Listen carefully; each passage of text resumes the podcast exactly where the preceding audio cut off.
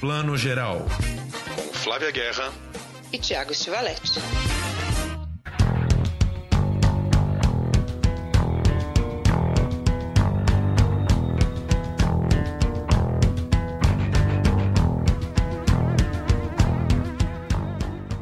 Bom dia, boa tarde, boa noite para você que está escutando Plano Geral, seu podcast de cinema, edição 25.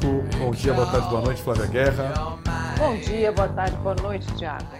Estamos aí cheios de novidades, as, as novidades do streaming não param nunca, sempre muita coisa para a gente ver. A gente acabou de abrir com a música I Put a Spell on You, do Marilyn Manson, uma versão do Marilyn Manson para essa música que faz parte da trilha da série Lovecraft Country na HBO, uma das séries que a gente vai comentar aqui hoje. Também vamos falar de Ratched, a nova série do Ryan Murphy na Netflix, que está todo mundo vendo já nessa última semana. Vamos falar de Enola Holmes na Netflix também. É, teremos a Mirla Bach falando aqui um pouco sobre o festival É Tudo Verdade que está rolando essa semana. E a gente vai abrir agora com um filme que tem uma outra versão de I Put a Spell on You, essa na versão clássica, na voz da Nina Simone, e essa música aqui, ó.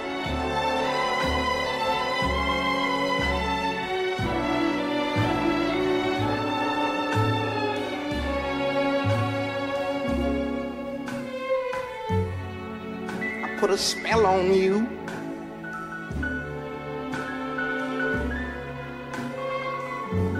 Cause you're mine.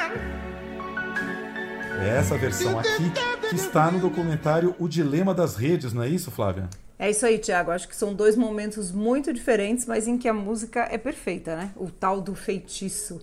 O feitiço das redes é bem diferente do Lovecraft, mas são dois grandes feitiços aí das duas histórias que a gente vai falar agora.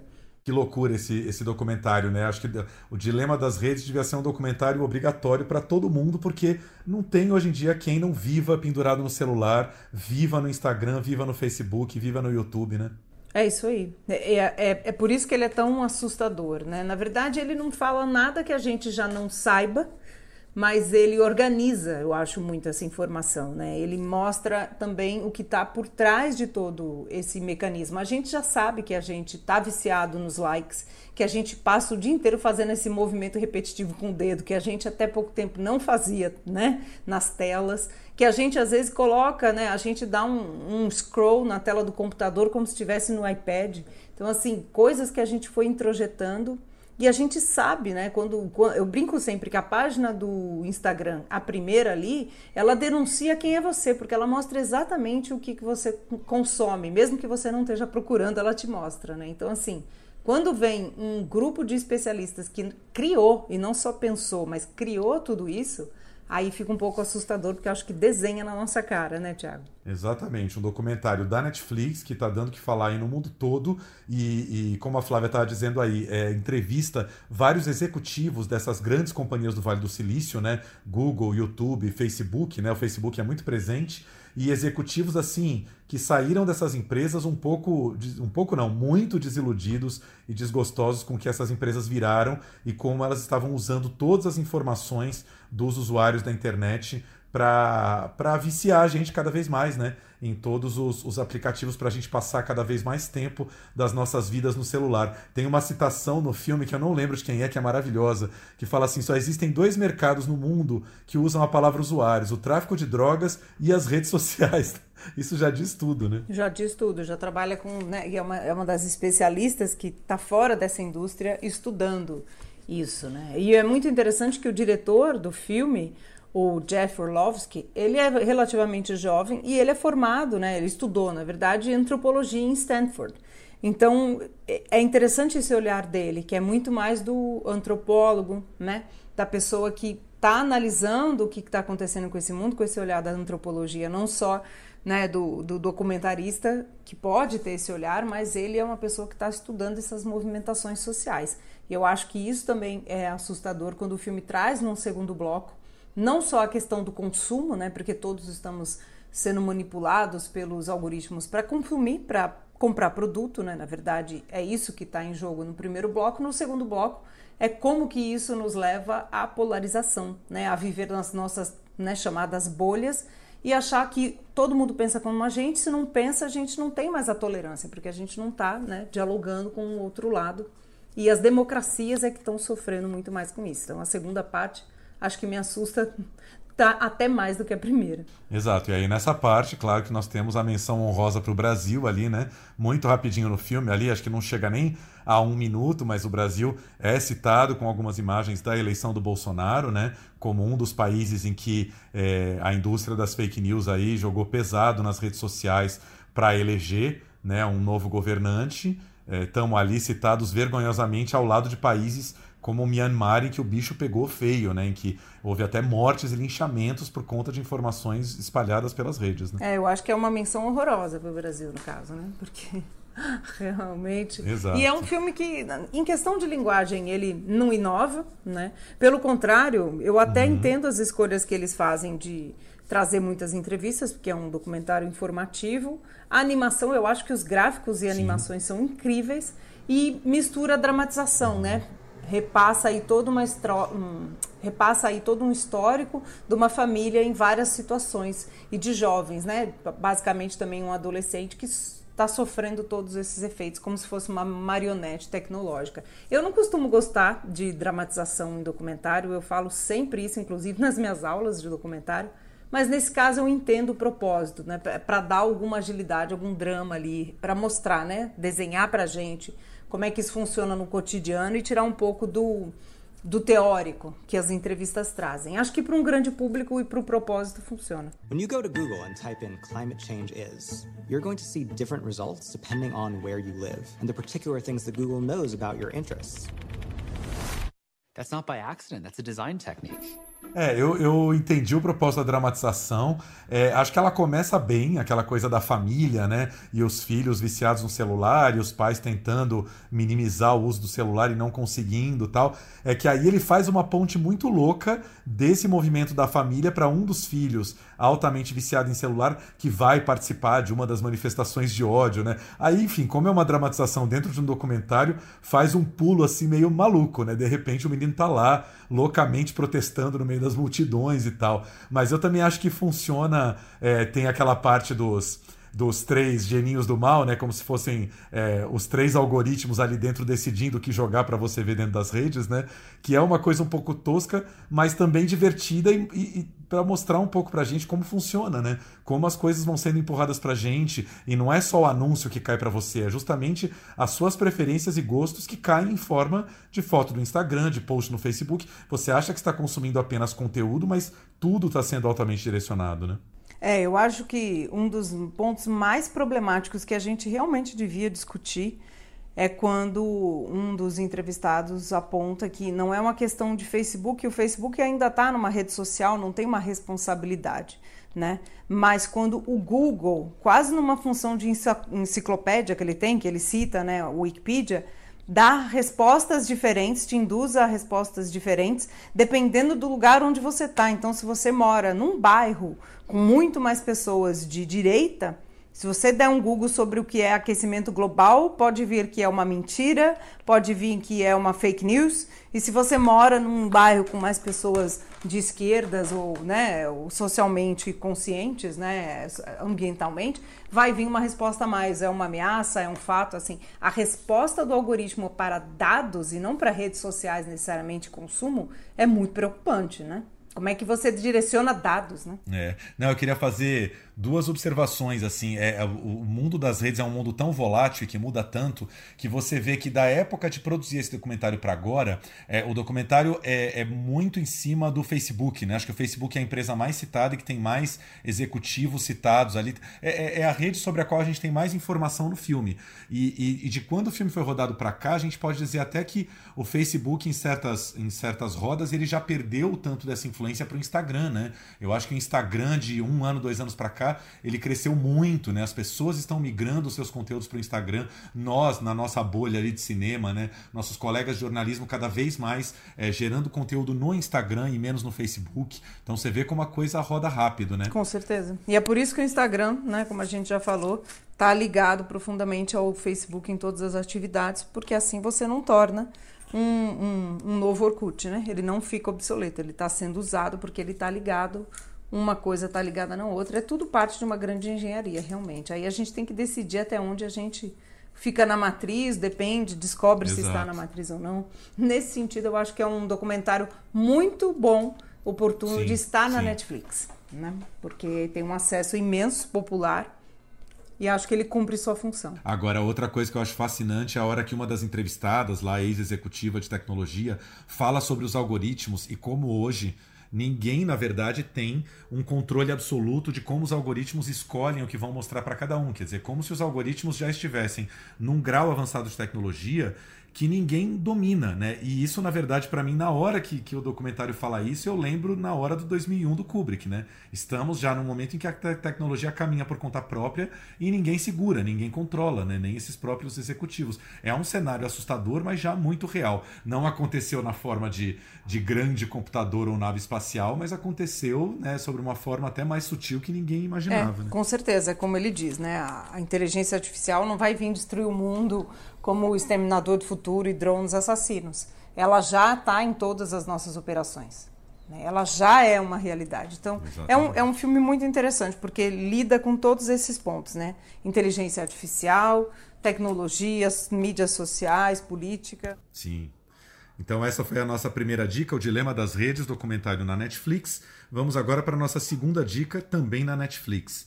A série Ratched, nova série de Ryan Murphy, que estreou na semana passada. Né? O Ryan Murphy, esse grande produtor de mil séries maravilhosas, aí como Glee, American Horror Story, American Crime Story, né? Muitas séries aí. Ah, só nessa quarentena, para dar uma ideia de como o Ryan Murphy não para, só nessa nossa, nesse nosso período de seis meses de isolamento, essa já é a segunda série dele na Netflix depois de Hollywood, né? Que foi lançada aí, já deve fazer uns quase uns cinco meses. Uh, Ratched fala sobre a enfermeira Mildred Ratched, que nada mais é do que, do que a célebre personagem do filme Um Estranho no Ninho, né? Um filme dos anos 70, aí, um clássico estrelado pelo Jack Nicholson. A personagem da enfermeira Ratched é uma coadjuvante, mas que brilha muito no filme, essa enfermeira cruel, manipuladora, né, um pouco sádica, que rendeu a Louise Fletcher o Oscar de coadjuvante na época. E aí o Ryan Murphy e os seus colaboradores tiveram essa ideia maluca de, a partir dessa personagem, criar uma série inteira. Flávia Helena, o que, que você achou? Eu gostei muito, Tiago. Acho ela bem exagerada, né? Acho ela bem calcada nas cores, na direção de arte, né? Mesmo a própria década em que ela se situa ajuda muito isso, né? Figurinos, direção de arte, fotografia. Gosto muito de toda a coreografia, apesar de eu achá-la quase caricata, né? Ela é, ela é quase uma alegoria ali. O Estranho no Ninho né? é um filme muito mais realista. Então eu acho assim, meu Deus, como é que essa personagem tão psicopata no Estranho no Ninho, ela tá funcional ali trabalhando, né? Ainda que maluca. Então eu acho, eu acho nesse sentido a série é, muito, ainda por cima que ela é uma prévia, né? É, é a formação ou a deformação dessa personagem. Acho que ela, sei lá, seguindo a série, ela seria muito mais deformada no filme. Mas eu entendo as escolhas e entendo a proposta e curto, curti, tô curtindo. É, é uma mudança de tom realmente brusca do filme pra série, né? A série tem totalmente um clima Ryan Murphy, essa coisa, uma mistura meio de sexo com violência, com desejos sexuais reprimidos, com sangue, com tudo, que é um caldeirão assim que eu, para mim é quase irresistível, assim. Ryan Murphy sabe montar um roteiro, estruturar um roteiro para ele ser meio irresistível do começo ao fim. E o Ryan Murphy, eu ia, ia, lembrar aqui que ele meio que roubou do Tarantino essa prerrogativa de ressuscitar as velhas estrelas, né? Nessa série a gente tem nada menos do que a Sharon Stone, num papel não muito grande, mas muito bacana, né? De uma milionária meio excêntrica. A gente tem a Judy Davis, que é uma atriz que eu adoro, uma atriz que foi indicada ao Oscar de coadjuvante pelo Maridos e Esposas do Woody Allen, também tá no Para Roma com Amor, é uma atriz que o Woody Allen de vez em quando chamava, assim, eu acho ela sensacional. E outra que as pessoas têm reconhecido menos na série, que é a Amanda Plummer, que faz a, a dona ali da espelunca, né, do hotel Meia Boca ali onde a Ratchet se hospeda, e todo mundo vai meio que se hospedar, que nada mais é do que a a, a matadora ali do começo do Pulp Fiction, né? Da cena clássica que abre o Pulp Fiction. Né? Exatamente. É ótimo, né, quando a gente vê os personagens em, em, lugares diferentes, os atores em lugares diferentes, né? E mesmo a Sarah Paulson, né? Ela é uma grande atriz que faz a Mildred na Ratched. Mas ela não, não, há algum tempo ela não via fazendo papéis assim super estrelados, né? O último acho que de mais destaque dela foi no, no Glass, né? No vidro do Shyamalan, que eu tendo a dizer, né? Eu brinco assim que foi por causa desse papel que ela deve ter chamado a atenção do Ryan Murphy, porque ela faz uma maluca psicopata que cuida, é. né? Que, tá, que acompanha pacientes ali no, no, no, sanatório do filme do Shyamalan. Tem um universos paralelos aí bem interessantes. É, a Sarah é uma atriz fetiche do Ryan Murphy que tá, tá meio crescendo junto com ele, assim. Ela tá no American Horror Story, não lembro se desde a primeira ou segunda temporada. Ela começou com papéis menores, e aí eu acho que ela foi muito chamando atenção. Ela tá na série do O.J. Simpson lá com uma peruca horrorosa, porque a série se passa ali no, nos anos 90, ela tá com um cabelo estranhíssimo. E ela foi crescendo, eu acho que até o momento em que ele viu que, que deveria dar um grande destaque para ela, assim como o Finn Wittrock, né, que é o, é o gato maravilhoso, belíssimo aí que faz o, o psicopata, né, da, da, da série, que é, né, que é que vai internado ali no hospital, que também foi crescendo e, e é, isso é muito legal, assim, o Ryan Murphy ele tem um elenco meio cativo que ele que ele que ele vai levando junto, né, e que ele vai crescendo junto, assim. É, e a Sarah parece que vai até dirigir um, uma espécie de spin-off de American Horror Story, né? Eu tô, tô louca para ver esse projeto. Acho que tá tudo parado por conta, né, por motivos de pandemia, mas também quero ver Sim. esse projeto, ela atuando também como diretora.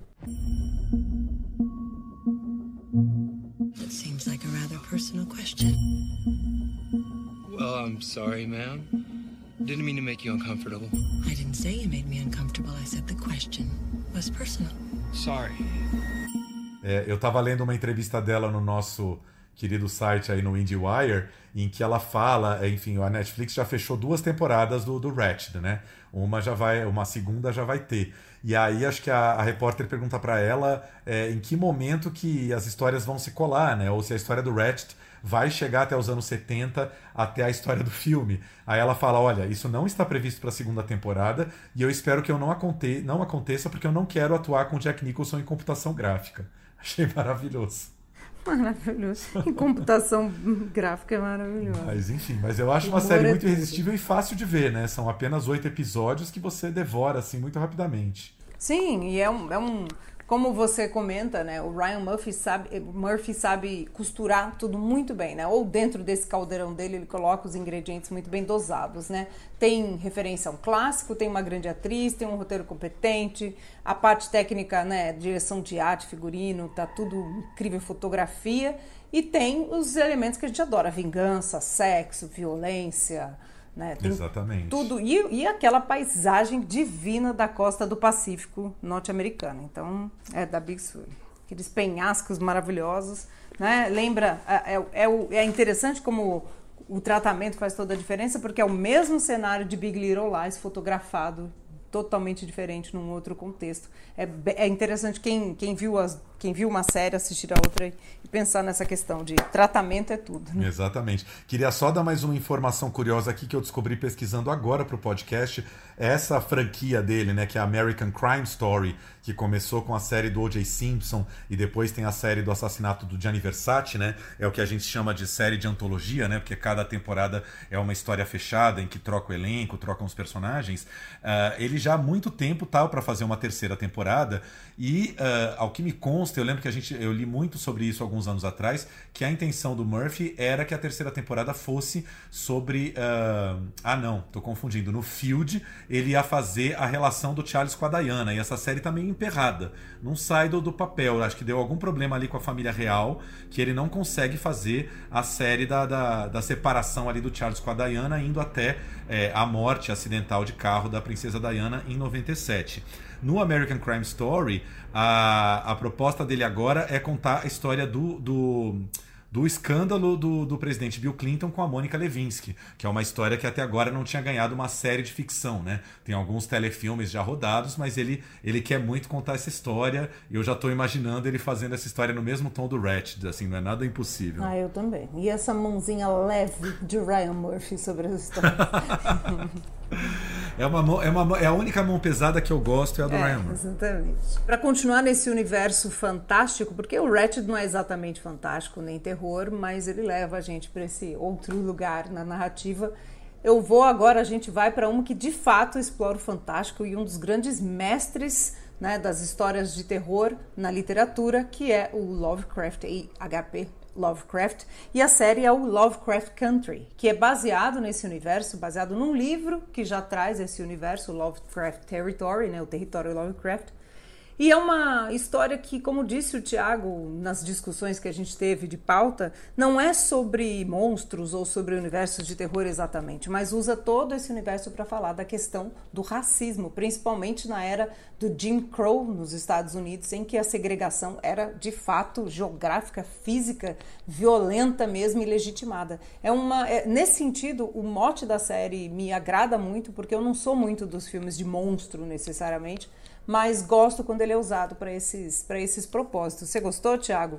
Quer falar um pouquinho da, da, da, trama? Essa história bem maluca assim desses dois amigos, um pouco mais que amigos, aí a Letícia e o Áticos, nos anos 50, no que os, os americanos costumam chamar de a era Jim Crow, né? que tinha uma série de leis ainda segregacionistas que reforçavam o ainda existente né, racismo é, americano. E aí eles vão é, embarcar numa série de aventuras que envolvem esses esses monstros fantásticos, enfim. Eu, eu gostei muito da série de cara. É muito louco que a série já abre com uma cena ultra fantástica, que é como se fosse quase que um, um índice da série, né? Com 500 mil criaturas que você nem sabe quando vão aparecer depois da série. É apenas um, um prólogo ali, uma coisa meio que é um sonho do Áticos que já reúne mil criaturas.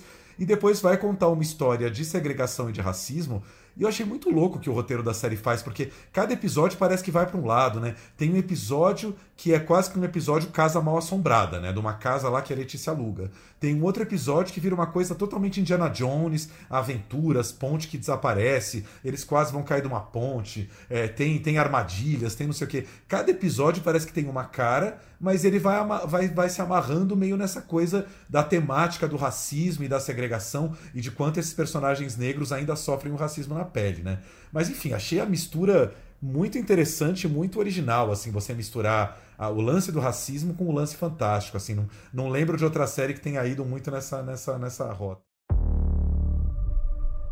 What's that book you've been reading about? It's about heroes who get to go on adventures, defeat the monsters, and save the day. É, e o, o, o, livro do Matt Ruff, né, que traz essa, essa trama, ele foi muito bem adaptado, segundo eu li, eu li várias, eu não li o livro original, mas eu vi várias críticas, inclusive de gente da literatura, que assistiu e gostou da adaptação. Isso é, isso é bom, né, quando funciona, não precisa necessariamente ser assim, mas eu gosto de de como aborda essa coisa do fantástico, como você disse, e tem até um pouco de aventura, porque eu acho que pode funcionar para um público mais jovem também se aproximar da literatura do Lovecraft que influencia Exato. tanta gente, né? Tem, tem sempre um mestre do terror sendo adaptado. O Stephen King atualmente está com o The Outsider, a gente tem o Lovecraft né, sendo aí adaptado, então quando a gente ganha a, a literatura, né, vai para séries, eu acho que a gente sempre tem a ganhar e, e a produção é incrível, né? A, Acho que a produção da série é impecável e é da Misha Green, né? É riquíssima, né, a produção. Você vê que eles gastam aí bons milhões de dólares em cada episódio. E eu estava vendo uma entrevista da Misha Green em que ela agradece muito o Jordan Peele, que é outro dos produtores da série, produtor aí de desses grandes filmes, né? é, sobre é, entretenimento em cima de questões racistas que nós tivemos nos últimos anos, como Corra e o Nós, né? E ela agradece muito ao Jordan Peele. Ela fala: se, se ele não tivesse aberto esse, essa seara pra gente com o Corra e o Nós, é, provavelmente a HBO não teria me dado sinal verde para fazer essa série, né? Então você vê como na cultura americana, na indústria do entretenimento, uma coisa puxa a outra, né? É, e eu espero que puxe a nossa também, para que a gente tenha cada vez mais diversidade, assim, nos temas para a gente conseguir falar, né? Como de outros aqui que nós falamos, né? Isso. A 3% é uma série de ficção científica que fala muito das diferenças né, sociais, econômicas, raciais na sociedade. E por que não a gente ter mais séries assim também, que trazem o terror, o fantástico, para falar dessas questões? Mas aqui eu sinto que tem uma não é exatamente um impedimento, mas a coisa é um pouquinho mais complicada porque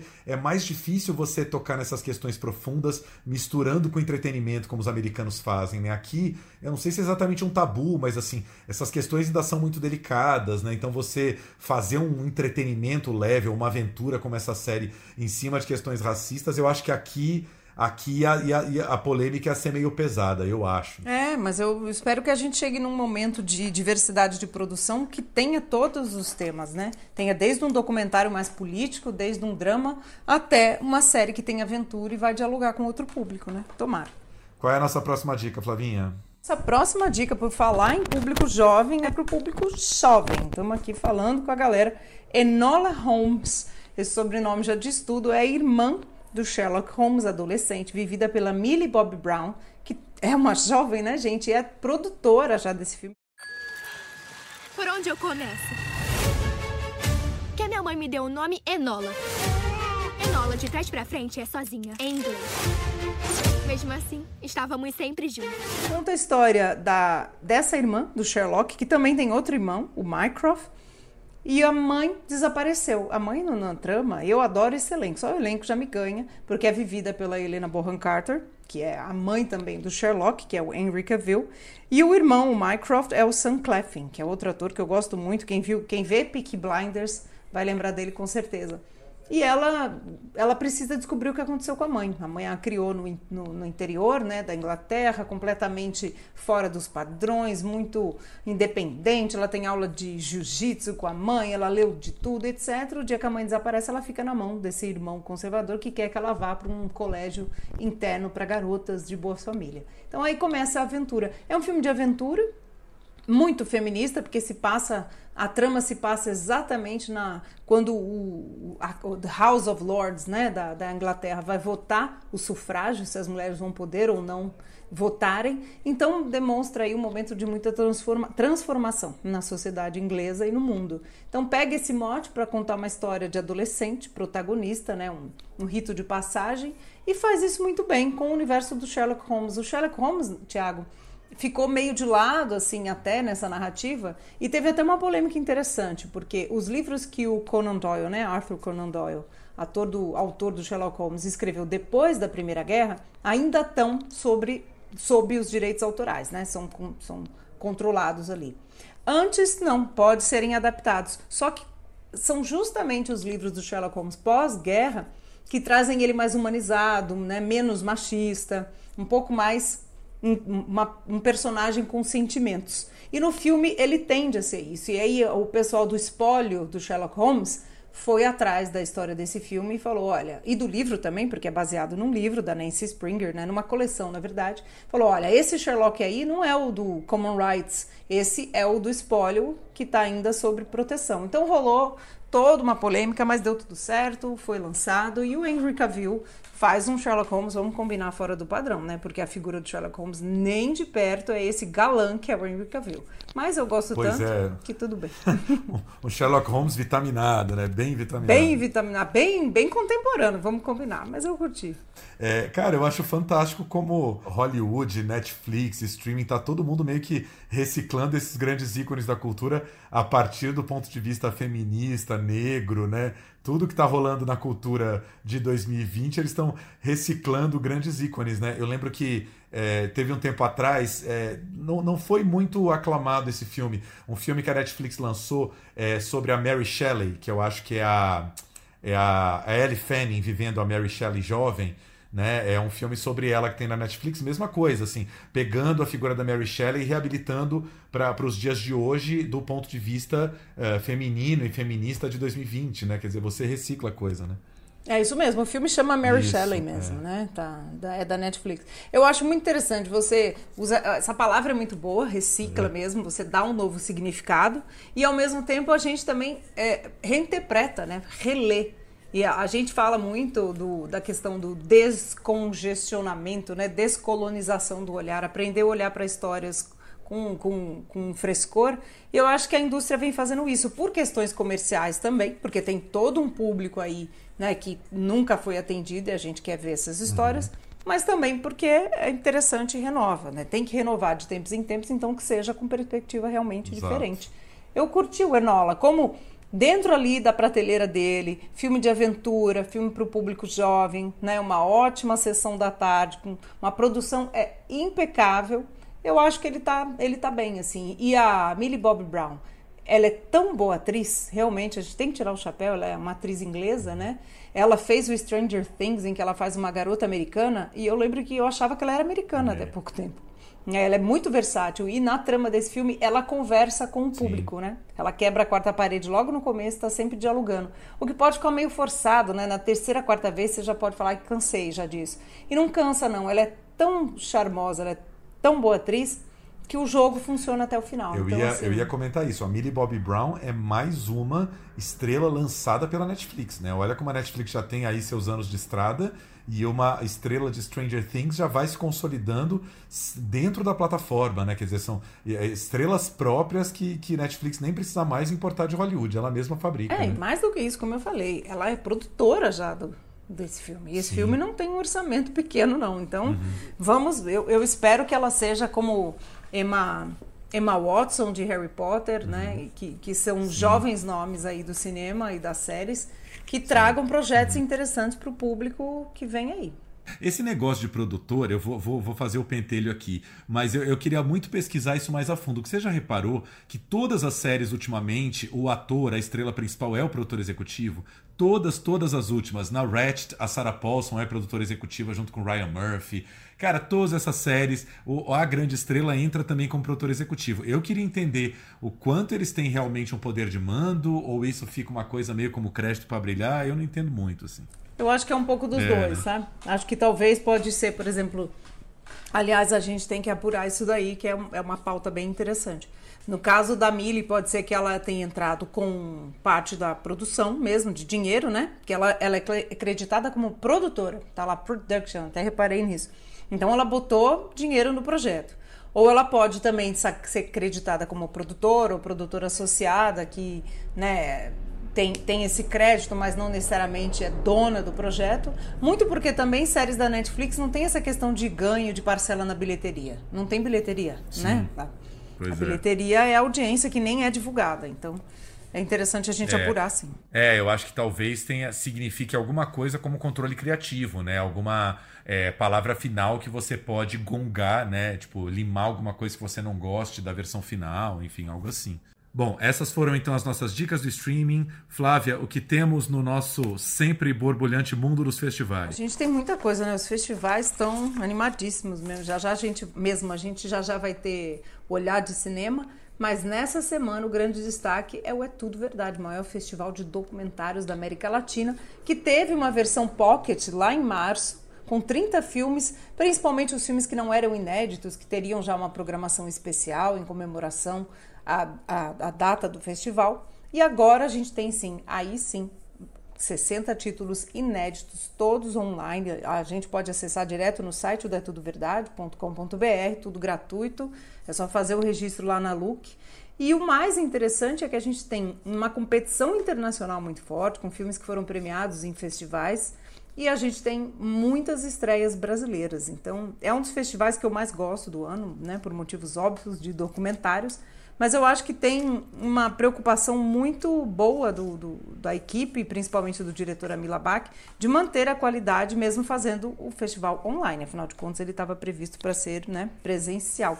Vamos escutar um pouquinho o Amir comentando sobre essa edição e sobre o documentário nesse mundo contemporâneo tão animado. É, nós ampliamos o número de, de longas brasileiros de 7 para 10, porque é uma safra brasileira especialmente forte. A gente achou que era simbólico no ano dos 25 anos do festival fazer isso mas mantivemos os, o número de 12 filmes na competição internacional. Norma tem uma seleção muito forte e que tem um, um, como marca, como tinha do ano passado, uma marca, digamos assim, temática, vários filmes uh, que tratam da questão do novo autoritarismo, ou do autoritarismo, ou do. Há vários filmes, é, se pegar o, conjunto dos filmes, dá para você dizer como como se instala uma ditadura, como, como se combate uma ditadura, como a ditadura tenta não, uh, não, perecer, como não perecer, e as cicatrizes que deixa uma ditadura, isso falando na, na seleção como um todo, não especificamente só na competição internacional. Uh, ninguém estava preparado para essa situação uh, triste, profundamente triste e, e inédita em nossas vidas. Uh, o Festival teve que reagir muito rapidamente, porque uh, dez dias antes da abertura nós tivemos que tomar a decisão que, que nova arquitetura do festival inventar a partir do, da quarentena decretada. Nós fizemos em março, começo de abril, uma primeira parte com cerca de um terço dos filmes com as retrospectivas e mostras especiais ligadas aos 25 anos e eh, reservamos para o que nós acharíamos que seria uma parte presencial, como é todo o festival, para esse final de setembro e começo de outubro. Uh, infelizmente, uh, a pandemia se estendeu demais no Brasil, não há fim à vista, é, é, uma catástrofe inédita nas nossas vidas, do ponto de vista de saúde. Então era impossível fazer um festival em salas. E, então nós tivemos que reinventá-lo nova, mais uma vez, agora para fazer uma competição, uma grande competição internacional, uma grande competição brasileira em streaming o que é, poucos festivais do mundo fizeram, com, com um festival com a, com, com a, importância do É Tudo Verdade, que é um filme, um festival que qualifica filmes para o Oscar, que é parceiro de Cannes no mercado, etc. Achei interessante o Amir falando que aumentou a competição nacional esse ano pela quantidade de bons títulos, né? Eu acho que isso mostra o quanto como quando o mundo pega fogo e o país pega fogo, literalmente, como está acontecendo no Brasil, a produção documental fica mais mais fértil, né? Por outro lado, assim, tem mais coisa para ser retratada, mais, mais temas para para se pesquisar, enfim. É, exatamente. E é muito interessante que esse recorte de programação do É Tudo Verdade, claro, sempre temos temas políticos, sociais, porque os documentários tratam disso, né, por excelência, mas é, esse ano a gente sempre fica, né, observando, é um ano, como disse o Amir, ninguém estava preparado, muitas questões, principalmente do Brasil, exacerbam né, nos discursos, nas brigas, estão aí nessas brigas de narrativa. E a, e, a, e a seleção mostra isso, né? Ao mesmo tempo tem filmes muito intimistas e eu acho que isso é interessante, trazer uma programação muito diversa. E aí, entre destaques que a gente pode comentar para essa semana, porque o festival já passou uma semana, a gente tem destaques. Eu, eu destaco aqui o Fico te devendo uma carta sobre o Brasil, da Carol Benjamin, ou Benjamin, que ela documenta né, as gerações da família dela que foram afetadas pela ditadura militar no Brasil, pela violência e pelo silêncio. Né? Na verdade, ela queria entrevistar o pai dela, que foi preso na ditadura, foi exilado, torturado, e ele não quis falar. Né? Ele preferiu manter o silêncio que ele sempre manteve sobre essa questão. Para ela, né, isso vem no filme, né, é um impacto, e como ela mesma afirma, o silêncio, muitas vezes, ele contribui para que a gente não não discuta essas questões, não fale, né, e por outras narrativas sejam construídas sobre a história nossa contemporânea. Então é um filme que fala muito com o nosso tempo, é um filme contundente e traz uma tendência muito boa do documentário contemporâneo, que é fazer um cruzamento entre histórias pessoais, impressões de família, com o grande a, a, história com H maiúsculo, né, do Brasil, do mundo contemporâneo. Passa na sexta-feira, dia 2 e no sábado, dia 3. Então dá para se programar para a gente assistir. Tem um outro filme que eu gosto muito também de diretora brasileira, da Mariana Lacerda, que esse fica na programação até dia 4, tá lá no site do Itaú Cultural, que é parceiro do É Tudo Verdade, e se chama Gyuri, ou Gyuri, né? É sobre a maravilhosa fotógrafa que, que eu acho que para mim, né, para mim não, para todo mundo, é um dos grandes nomes da fotografia, Cláudia Andujar, que é húngara, e a, a Mariana traça também um paralelo muito interessante com o passado, né, de, de infância na guerra, a vulnerabilidade atual do povo indígena, né, a militância da, da Cláudia e a fotografia dela, todo o trabalho documental dela de fotógrafa, e ela vai permeando tudo isso. É um filme muito lindo, o trabalho da Cláudia com os Yanomamis. Então, assim, é, é uma narrativa muito bem construída para falar dessas várias instâncias, assim. Tá lá, gratuito para todo mundo assistir. E ainda teve um debate essa semana, né, sobre, sobre os ciclos aí do documentário, sobre esse filme e o trabalho documental na fotografia brasileira, que tá lá online ainda para a gente poder assistir antes de ver o filme ou depois. Legal. Eu queria mencionar só três filmes. Um também, infelizmente, já foi, né? A gente está entrando no ar na segunda-feira. Ele rolou aí no último fim de semana, que é o Atravessa a Vida do João Jardim. O João Jardim, para quem não lembra, ele é o diretor do Pro Dia Nascer Feliz, que é um dos melhores documentários sobre educação e educação pública no Brasil, né? Um filme de 2006. E aí ele volta um pouco ao tema aí, acompanhando alunos de escola pública no interior do Sergipe. E aí, sempre na seara, que é sempre forte, não é tudo verdade, dos documentários musicais, né? A gente tem aí é, o Não Nasci para Deixar Meus Olhos Perderem Tempo, é, sobre o Zequete, né, que é um compositor extremamente político e cuja história se entrelaça um pouco com a história da ditadura no Brasil. É um filme que passa hoje à noite, né, segunda-feira, para quem está ouvindo podcast no primeiro dia, nesta segunda-feira, dia 28 às 9, com reprise amanhã, terça-feira. E uh, o Jair Rodrigues deixa que digam, né? Também outra grande figura que morreu recentemente aí ganhando seu próprio documentário do Rubens Revolt. O Brasil tem uma tradição incrível de documentários musicais. Né? A gente tem um universo musical riquíssimo, talvez um dos mais ricos do mundo, né? do universo musical popular. Uhum. E isso não é diferente no documentário. Tem sempre grandes figuras para a gente retratar. Garoto, que foi né, um destaque do Festival Inédito de documentários musicais, também está na programação isso. do É Tudo Verdade. Então, é, para quem curte, eu acho um prato cheio, festival é sempre muito querido e eu espero que os premiados voltem numa repescagem. É verdade, faltou mencionar o garoto, então aí três dicas musicais do É Tudo Verdade. E falando em documentário, temos uma dica de livro, é isso? É isso aí. Você sabe que muita gente, quem está ouvindo a gente aqui, pede dica de livro para gente de cinema. Então a gente falou, vamos começar a trazer. Então essa é uma, ótima oportunidade, porque a gente está aqui numa edição temática documentário. E o Piero Esbradia, que é professor universitário, dá aula de documentário, ele escreveu um livro que se chama Novas Fronteiras do Documentário. Mas, de novo, gente, hoje eu estou ele escreveu um livro que se chama Novas Fronteiras do Documentário. É uma visão muito contemporânea do documentário, mas que traz uma perspectiva histórica. Tem todos os cânones aí de organização de documentário que um autor muito importante para o gênero chamado Bill Nichols fez, ele lançou um livro nos anos 90, que é uma bíblia, assim, né? Todo mundo que estuda documentário parte dali, mas o Piero, claro, traz entrevistas com 10 realizadores, metade homem, metade mulher, né? Ele sempre, ele até comentou isso com a gente. A, a divisão de meio a meio era muito importante para ele. São nomes que vão desde muito experientes até gente que é jovem, está começando. E eu gosto muito como ele traz tudo isso em perspectiva para pensar o documentário contemporâneo. Piero também falou com a gente, vamos ouvir um pouquinho. Fora isso, a gente não tem algum livro que, que discuta abertamente o documentário, né?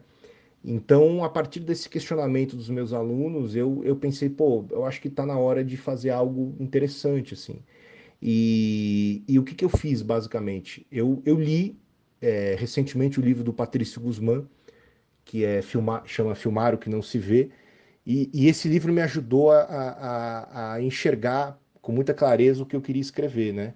Eu, eu queria fazer como o Patrício, eu queria ir atrás de documentários, que de documentaristas, né, que estivessem dispostos a se, a se desnudar para mim, né? Que estivessem dispostos a falar sobre o processo criativo deles é, abertamente, né? Sem firulas, vai. Hoje, no século XXI, eu penso que o documentário ele é um, um manifesto de resistência, né? É, é a última frase, inclusive, do meu livro. E quem tiver curiosidade para entender como que eu chego nessa frase, só lendo o livro. Mas eu digo, a última frase do livro é o documentário vai resistir. É um, uma ação, né? um verbo. E eu, e eu acredito realmente no documentário como resistência, porque é, a gente não precisa ter muito dinheiro para fazer um documentário. Né? E a Elisa Capai, por exemplo, fala, fala muito isso na entrevista que ela deu para mim. Então, muitas pessoas, que foi o caso dela, acabam optando no início de carreira pelo documentário justamente por uma facilidade maior na hora de produzir. Não que seja fácil, mas é mais fácil do que um filme de ficção. Um filme de ficção demanda muito mais grana, porque você tem que ter um controle muito maior é, é, da direção de arte, por exemplo, enfim, de outras questões. Então, eu acho que por essa questão do documentário é, é custar menos para ser produzido, eu acho que isso facilita demais.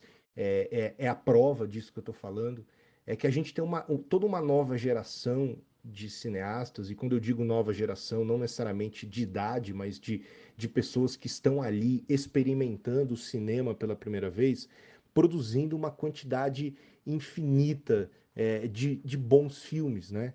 É, eu assisti vários filmes é, no Festival de Curtas, como A Morte Branca do Feiticeiro Negro, do Rodrigo Ribeiro, é, o Cinema Contemporâneo também, que foi um outro curta que me chamou muita atenção, que eu acho que são exemplos de, de pessoas que conseguem realizar é, documentários inventivos e que, de certa forma, provocam, provocam na forma, provocam no, na estética. Né? Então, por isso que eu acredito que o documentário hoje, no século XXI, ele é essencialmente uma ferramenta de resistência, né? Porque a gente tem acompanhado aí é, todos os ataques e achaques, né? Desse desgoverno federal é, no audiovisual brasileiro e, e, eu percebo que há muito claro um plano de é, enforcamento da cultura brasileira. E isso não começou com Jair Bolsonaro, eu acho que isso começa lá com Michel Temer, né? Então a gente percebe muito claro que há um plano para é, dificultar cada vez mais é, a realização, é, não só de filmes no Brasil, mas de exposições, de, enfim, de qualquer produto audiovisual. E, e também há um exercício, para mim, muito claro nesse desgoverno de, de apagamento da memória. Né? A gente tem o caso da Cinemateca, que eu acho que isso é muito evidente. Né? O, nosso, o nosso desgoverno federal ele não se preocupa com a memória audiovisual. E eu acho que isso reflete de uma maneira muito clara a intenção dessas pessoas que estão postas aí, que estão aí nos governando, né? Elas não enxergam na cultura algo positivo, né? E, e eu acho que é incontestável a gente pensar que, por exemplo, o, o setor da cultura no Brasil movimenta é, bilhões de reais. E, e, é uma informação que, que não é uma opinião, é um fato, né? Acho importante a gente falar isso. É, o manifesto em Gramado agora é, é, fala dos números, né? A indústria é, audiovisual, a indústria da cultura é, no Brasil movimenta 25 bilhões de reais. É muita grana. Então é triste ver é, que pessoas que, em tese, deveriam nos governar pensando no melhor, elas enxergam o, o audiovisual, o cinema como inimigos, né? Então, é, é, eu, eu acho que o documentário nesse cenário ele é a resposta. É, eu, eu, eu não tenho medo em dizer que o documentário brasileiro hoje ele é vanguarda. Né? A gente tem o Narciso em Férias no Festival de Berlim, no passado teve o documentário da Bárbara Paz sobre o Babenco, a gente teve Democracia em Vertigem da Petra Costa no Oscar, no início de 2020. Então, os documentários brasileiros, eles, eles estão nos festivais. Eles, eles estão é, sendo selecionados para os festivais. Isso é muito bom. Né? Então, eu conversei hoje com a Lisette Orozco, que é a diretora chilena do Pacto de Adriana, e ela falou isso para mim. Ela disse: pô, os documentários brasileiros da América do Sul, eles são uma referência, né? É, apesar né, do brasileiro virar as costas para a América do Sul, infelizmente, muitas vezes, a América do Sul nos olha, os países da América do Sul nos, nos olham de outra maneira, né? Então é, é, é, muito bacana a gente perceber isso, que o documentário brasileiro ele é o nosso principal, talvez, produto de exportação no cinema. Legal, eu acho, eu acho legal o Piero falando do documentário como ato de resistência, que realmente assim virou, o documentário virou uma das grandes armas contra a fake news, né? Voltando ao tema do começo lá do, do documentário Dilema das Redes, é isso, né? Documentários que com um extenso trabalho de pesquisa, de apuração, de entrevista, de reportagem mesmo, né? Documentário sempre um pouco um pouco primo e amigo do jornalismo, tentando abrir os nossos olhos para uma realidade que não está nas redes sociais, não está em forma de post, de, de coisa curta. Precisa você sentar mesmo e, e assistir uma coisa de uma hora, uma hora e vinte aprofundada sobre determinado tema para tentar enxergar alguma realidade que cada vez mais está nublada para a gente. Né? Exatamente. E como o Piero também comentou, o documentário, nesse Brasil tão conturbado, né, em que as narrativas estão sendo reescritas sem ética, a gente também fica como uma função de documento, né? Do, do, o documentário não tem necessariamente a obrigação de ser jornalístico, mas ele é primo do jornalismo por essa, essa questão do documentário, né? A escola inglesa trouxe muito isso. Mas hoje em dia, como você falou, Tiago, é importantíssimo ter documentários sobre isso, mesmo que eles tenham uma visão pessoal, como a gente acabou de falar aqui do Fico Te Devendo uma Carta, né? Então, É um, é um livro delicioso, né? Esse papo, esse conteúdo que ele traz e complementa aí a nossa programação do É Tudo Verdade. Então, gente, é sempre bom viajar para o nosso documentário. Ele tem toda a razão. A gente faz documentários incríveis. Nossa realidade, né, é tão surreal que a gente tem que documentar. E somos sim uma das escolas mais interessantes atualmente. Então fica aqui a nossa dica, o livro Novas Fronteiras do Documentário Entre a Factualidade e a Ficcionalidade. Editora, adorei o nome dessa editora, Chiado Books né, Chiado, que é um bairro belíssimo de Lisboa, e é uma editora é, lusófona e trans, transnacional, assim, é uma editora que abraça aí Brasil, Portugal, Angola e Cabo Verde. Achei fofíssima essa ideia. Agora, Flávia, estamos estourados de tempo, vamos só comentar rapidinho aqui. Gostou dos resultados do Emmy, a premiação da TV americana, que já foi no outro domingo? Gostei, só não gostei do que eu não vi ainda. Fiquei muito frustrada ainda. Não assisti Succession. Olha que absurdo que ganhou tudo ali de série dramática, né? Série, ator, direção, roteiro. Mas do que eu acompanhei, gostei demais e acho que a direção para o nada ortodoxa, né? Para Maria Schrader, me surpreendeu. Mas curti muito. Realmente é uma direção bem competente de uma série, né? Drama, drama clássico ali. Gostei. E a Julia Garner por Ozark realmente ela merece. Ela arrasa e essa série é também uma das melhores da temporada. Eu, eu fiquei felicíssimo, tava, eu assisti pedaços assim, mas eu tava assistindo na hora que ia sair o prêmio de ator coadjuvante em série de drama e fiquei muito feliz que o Billy Crudup ganhou é, fazendo aquele produtor maluco do The Morning Show, que eu acho que ele tá fantástico. Conheci figuras na, na Globo que são exatamente aquele perfil que ele retrata ali. Acho que é um, talvez o melhor papel que eu vi dele em toda a carreira e ele ganhou. Fiquei muito feliz. E o coração também bateu forte a hora que as três Friends apareceram juntas na casa da Jennifer Aniston ali. Jennifer Aniston, Lisa Kudrow e Courtney Cox juntos. Eu, eu assim, o coração bateu mais forte. yes, I just, I, I barely made it, but uh, we're, we're okay, here. We made good. it. Oh! okay. Hey, Jimmy. Look at this. Courtney Cox. Courtney's there? Yeah, of course I'm here. We live together. You do? Uh, yeah. We've been roommates since 1994, Jimmy. But I Hello. thought that was I had no Is this the, is it, we're, is this live TV? Unbelievable. This, Lisa Kudrow, you live in you live there too? É, tá todo mundo esperando esse Friends especial, né, de aniversário. A pandemia atrasou tudo e eu acho que vai ser uma delícia quando rolar. Vai rolar, vai rolar, gente. Exatamente. A gente está aqui na, na espera. E acho. E só um último comentário aqui, porque eu não assisti, também tô devendo, que é ridículo, mas a gente não consegue ver tudo. É a Zendaya, né? Que é, é, ela, ela entrou para a história como a mais jovem atriz a ganhar um, um Emmy, atriz negra a ganhar um Emmy. E eu tô muito curiosa para assistir a série. Eu também não vi ainda, tá aqui na minha lista. Mas essas premiações como Emmy são para isso, para deixar a gente desesperado, mesmo a gente que faz podcast e vê tudo, aí você vê uma premiação dessa, vê que faltam 42 séries para ver, né? É um pouco um desespero. É um pouco para dar ansiedade. Aliás, a série da Zendaya é Euforia, que também vem sendo super Fa elogiada. Falando em ansiedade, a série se chama Euforia, né? Maravilhoso. Né? Apenas.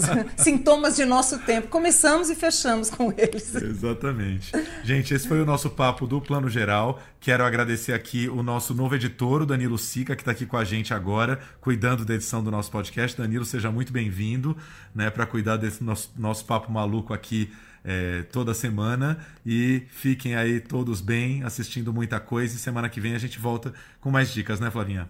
É sim, com mais dicas. Aliás, já que estamos falando de redes sociais, sigam a gente lá no Instagram, Plano Geral Podcast, curtam, compartilham, deem likes. Vamos facilitar o trabalho do algoritmo.